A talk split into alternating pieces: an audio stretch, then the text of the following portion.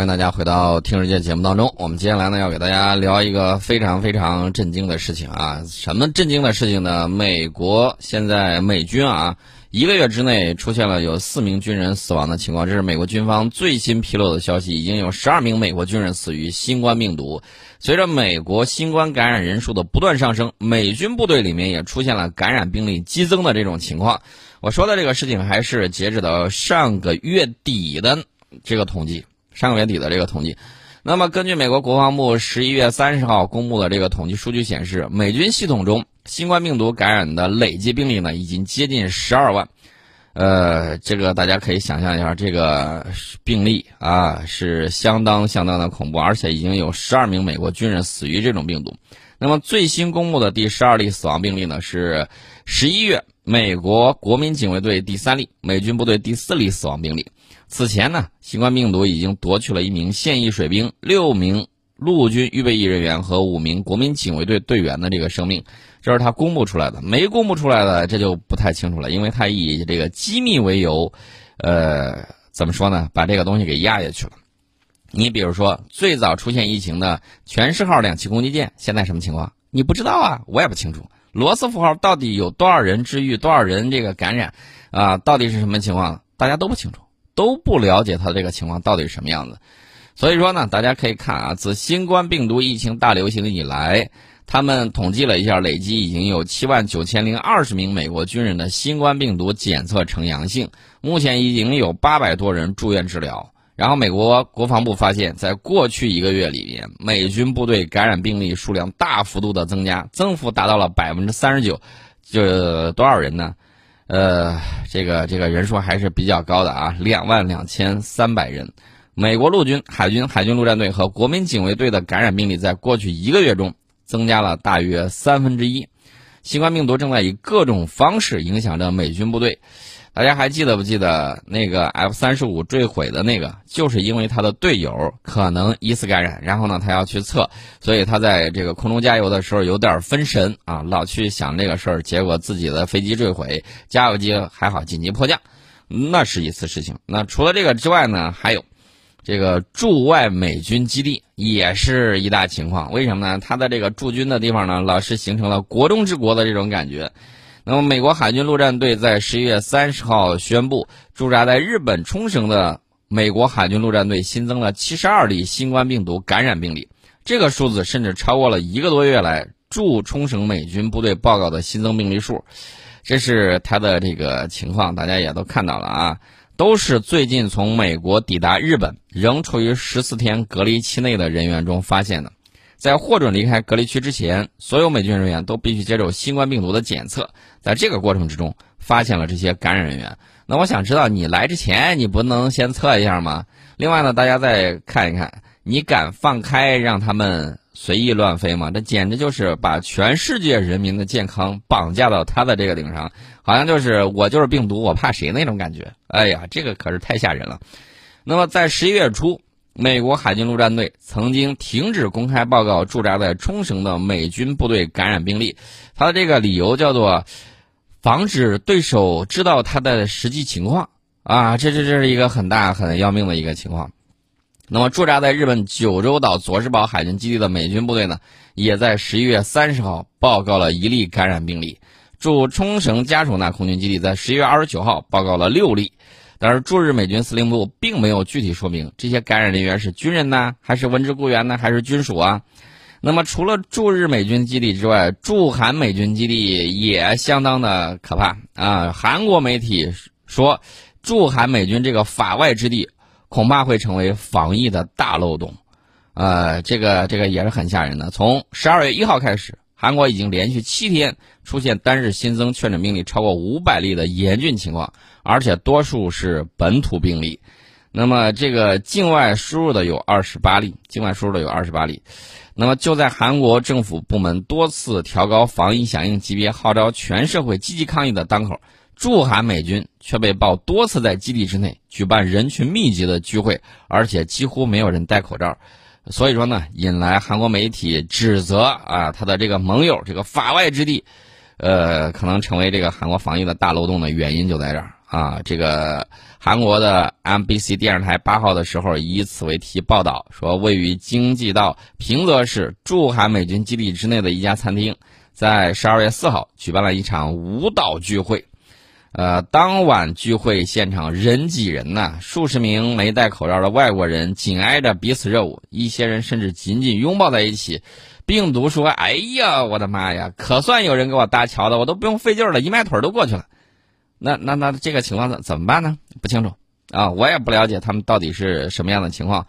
反正驻韩美军基呃驻韩平泽基地的这个呃负责人，这个特瑞布雷上校呢。致电平泽市长，就美军问未遵守防疫指南一事进行道歉。道道歉管用，道歉管用，要防疫干什么？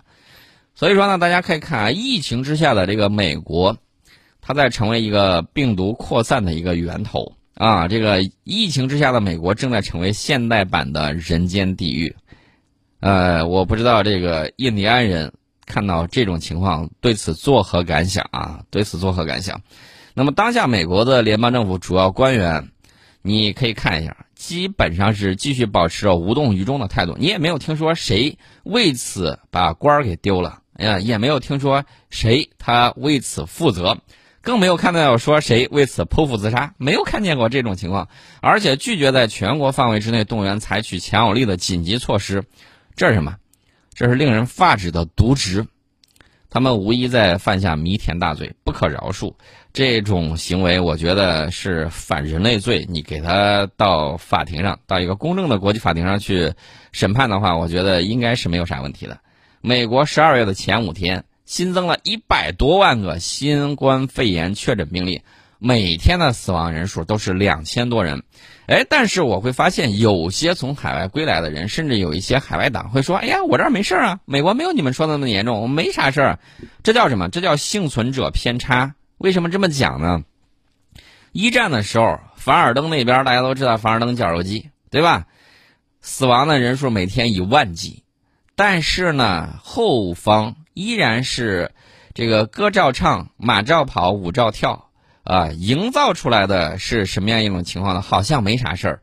这种幸存者偏差给他们带来了好像是前线的战士在继续跟后方没啥事儿一样，但是他们的就是在那些。地方在后方工作的这些女性会发现他们的父亲、他们的兄弟、他们的丈夫去了之后，有的就一去不回了。那这种情况，这种幸存者偏差，在他们这儿表现的也是淋漓尽致的啊！他们认为，哎，没有在我周边的，我周围没有人出现这种情况了。而我有朋友就告诉我，他他的一些同学，他有同学在那儿就出现了问题啊！这是我们看到的这个情况。并不是说你住在富人区，你周围没事儿，你就代表整个美国没有事儿。那每天死亡的人数两千多人都是你们自己统计出来了，啊，是不是真实数字？是不是全部的数字还有待商榷？十二月三号单日死亡甚至达到了两千八百七十九人，医院的病床在接近用尽，有一些地方的火葬场和墓地都已经不够用了。那么，这个当今世界上号称最发达的国家。那么大家可以看一下现在是什么情况，比纽约那个无人岛上，然后被人无人机拍下来的那些场面还恐怖。你不要忘了，当初他可是挖了万人坑啊，五万多人的大坑。那你说他挖的坑未雨绸缪干啥呢？这个你就得问他们自己了。另外，我再说一下，拿无人机拍摄画面的那个人也被没收了无人机以及其他东西，而且呢，可能要有牢狱之灾啊。所以大家可以看到底哪儿有真正的言论自由？我最起码看到他号称的他没有，这是他的这个情况。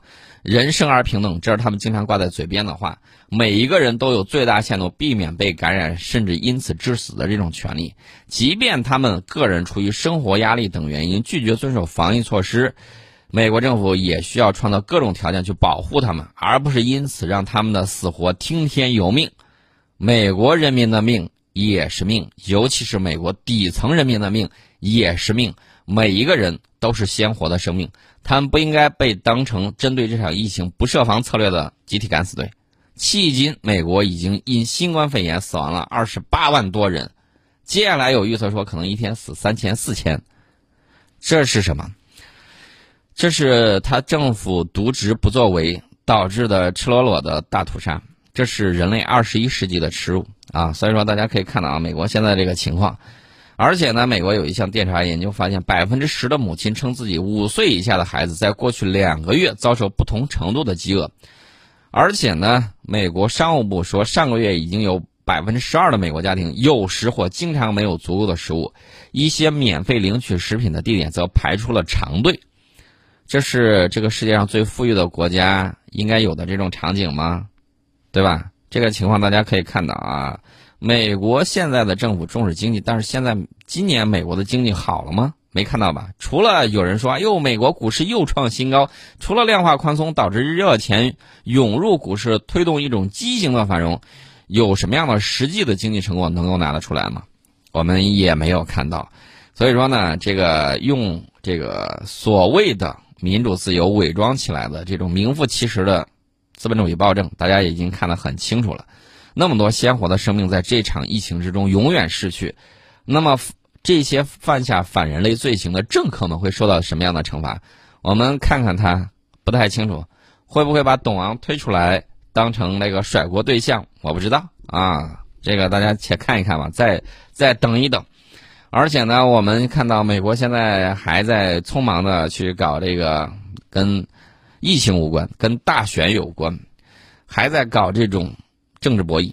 当日当地时间八号，美国最高法院驳回了宾夕法尼亚州共和党人提出的阻止对联邦选举结果进行认证的请求。呃，报道说呢，这对共和党希望让已经成为当选总统的拜登胜选归于无效的希望，几乎造成了致命一击。呃，最高法院这份只有一行字儿的命令没有明显的意义，呃，这个当然了，媒体呢现在控制在谁的手里头，大家也看到了，做人不能太 C N 的呢那个 C N N 说了，这表明他们想要向选举结果的挑战者发出决定性的信息。反正董王现在在互联网上已经很难发声了，动不动就被夹了，要不就还给他打标签儿，你说这憋屈的，相当的这个难受。当然了，我要告诉大家一个消息。美国当选总统拜登提名了一个人当国防部长啊，这个大家比较关心。退役的四星上将劳埃德·奥斯汀，这个人呢今年六十七岁。呃，我记得当年美国批苏联说什么苏联老人政治，现在大家也看到了啊，这个美国现在政团里面基本上也是一些老大爷的存在啊。这个拜登，拜登可能也就干一届，下一届的情况大家也不知道，因为这个年龄毕竟不饶人啊。奥斯汀呢，今年六十七岁了啊！一九七五年毕业于西点军校，曾经是首个指挥陆军师的飞翼将军啊！这个也都看到了黑名贵，然后把这个给都弄出来。这是美国陆军第一个飞翼副参谋长，也是第一个监督整个战区作战的飞翼将军。二零一三年，奥斯汀开始掌管中央司令部。当年罗马啊，也是这个样子，慢慢的变成了他后来的样子啊！罗马帝国这个情况呢，大家不妨去看一看。呃，西方哲人写的《罗马帝国衰亡史》啊，我们先进一下广告，广告之后跟大家接着聊。欢迎大家回到《听世界》节目当中。呃，刚才呢，我们说到了这个拜登呢，他打算提名陆军退役四星上将劳埃德·奥斯汀呢出任国防部长。那当然了，网上会有一些想法，就是认为这个新换了一个国防部长，他的这个对华政策会不会有什么改变？因为我们知道，美国国防部确确实实在制定美军战略发展的时候，会有一些很重要的作用。啊，所以说呢，那个美国国防部长的这个人选对于。美中两军的关系啊，进而呢对美中两国的关系有着比较重要的影响。但是大家也要注意啊，美国遏制中国的目标不会改变，但是呢，他们不同的人可能风格不一样，然后手段不太一样。你比如说像董王这种，就属于上来一顿王八拳，打算把你直接锤趴下啊，这是一种正面硬刚。还有的是什么呢？软刀子拉人啊，这个今天。这个挖你一下，明天来刺挠你一下，这种情况呢会比较多。因为什么呢？英国因为美国之前呢有过成功把苏联搞解体的这个例子在前面，所以说呢，他认为对付大国可能软刀子拉人，然后呢，这个一点一点的啃，剥离你的盟友啊，然后呢孤立你啊，然后使一些小绊子呀。不停的在你的网上搞一些这什么各种各样的，你比如说像香港地区、像台湾地区那样的这种情况，他们会不断的去搞这些东西啊，打这些牌。所以说呢，他们会方式方法有所不同，但是呢，大家要注意，他维护霸权宝座的目标是不变的。虽然我们对这个东西嗤之以鼻，什么霸权宝座，简直是末路穷途的东西。我们要走的是人类命运共同体的康庄大道啊！不像你这样没事国强必霸，搞这个东西都是要塞到死胡同里头去的啊！非要去钻那个牛角尖，没有任何意思啊！这就叫什么？降维打击。或者说，古人曾经跟我们讲过，这个就是王道和霸道的这种区别。这个呢，我们就不细讲了。我们接下来再看几年，你能够看得很清楚。呃，另外呢，我再说一下，美国现在呢还在折腾啊。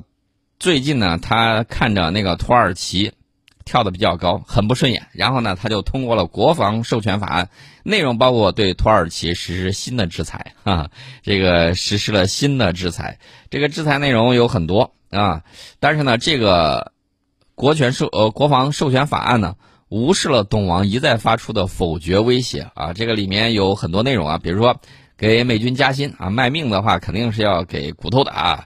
这个阻止美国从阿富汗和德国撤军，甭甭走，大家都在在那儿待着啊。看来利益集团已经左右了这个他的这个法案，直到五角大楼评估有关撤军的影响。要求对土耳其进行制裁，原因呢就是土耳其购买了俄罗斯的导弹防御系统，你这就是强买强卖，人家买啥还要跟你打招呼吗？对不对？人家买了别人的东西，然后你就要制裁人家啊！这个还有什么呢？还有那个修的千疮百孔，花了几十亿美元的那个边境墙之后，这个法案还对紧急军事建设资金设定了年度上限，怕再来一个还这么搞啊，往自己这个私人承包商这个腰包里头使劲塞钱。